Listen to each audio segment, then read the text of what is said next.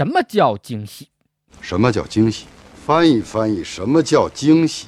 打开淘宝天猫，搜索专属密令“小法哥福利”或者“小法哥红包”，双十一惊喜红包福利送给你。这就是惊喜啊！翻译翻译，小法哥让有用的法律变有趣。坐高铁的时候，如果你坐在靠外的位置，里面座位的人想要坐到自己的位置，肯定要从你面前过吧？正常人肯定也会让一下吧？如果你不让，万一遇上比较耿直的女孩，穿着高跟鞋，一脚从你裆上踩过去，多影响以后发挥呀！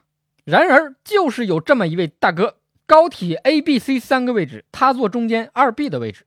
就是不给里面靠窗座位的女士让行，还特别理直气壮的反怼：“我有服务你的义务吗？”高铁排排坐，一排坐三个，你想往里走，我就不让你过，颇有几分一夫当关，万夫莫开的豪横。我看应该派这位大哥去守中印边境。这也就是遇到个女子，这要是遇上个五大三粗的纹身大汉，大哥你还敢不让吗？这要是遇上那种脾气火爆、二百来斤的大姐大。一屁股可就直接坐你腿上了。据说啊，此人还是个律师同仁，这是职业病犯了吗？有理无理都要杠三分，不禁让人想起刑法学罗翔教授那句经典的话：法律学多了就丧失人性了。既然这位不让行的大哥提到了义务这个词，那咱们就从法律角度好好的掰扯掰扯，什么叫义务？法律上的义务一般是指你作为义务人，为满足权利人的利益。必须为一定的行为，或者不为一定的行为。简单来说，就是为了他人权利的保障。法律规定你必须干点什么，有所作为，或者不能干什么，不作为。懒人听我这么说，肯定特别开心。原来有时候啥也不干也是在尽法律义务。那我一定做一个模范守法的好公民。坐高铁二 B 位置的男子，到底有没有义务为坐里面靠窗位置的女子让行呢？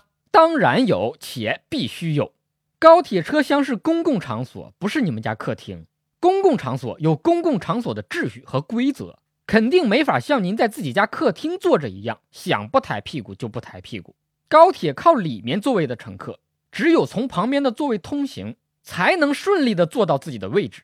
如果你不让人家从你的座位经过，人家就没有办法正常享用自己的座位，相当于变相阻碍了人家坐的权利。所以这就必然产生了。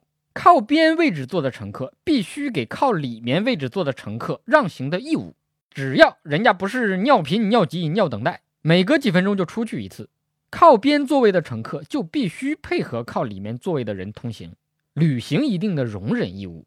有人可能不服气，说法律也没有明文规定靠边的乘客必须配合让行里面的乘客呀。法律有规定的，依照其规定；法律没有规定的，可以依照习惯。从旁边的座位走到自己的座位，这不就是一般人的习惯吗？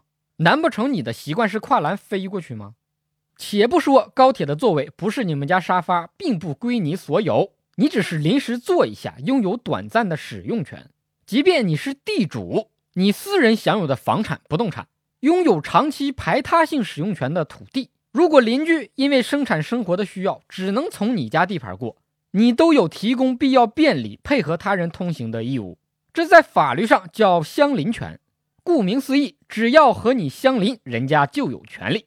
铁路法明确规定，乘客有维护公共秩序的义务。如果这位大哥坚决不让行，发生矛盾冲突了，这算故意扰乱公共交通工具上的秩序。根据铁路运输的相关法律法规，是可以把你撵下车的，甚至可以罚款拘留。公共的通道如果有障碍物堵路，是可以强制清除的。你说您一百多斤的障碍物，乘警来了，要是真给您强制清除了，多不体面呢。所以与人方便，自己方便，咱谁都不要做那个障碍物，给别人添堵。民间不是有句话吗？好狗不挡道，咱都做个好狗、好人，好不好？小法哥让有用的法律变有趣。遇到法律问题，可以在微信公号“小法哥”留言咨询，咱们后会有期。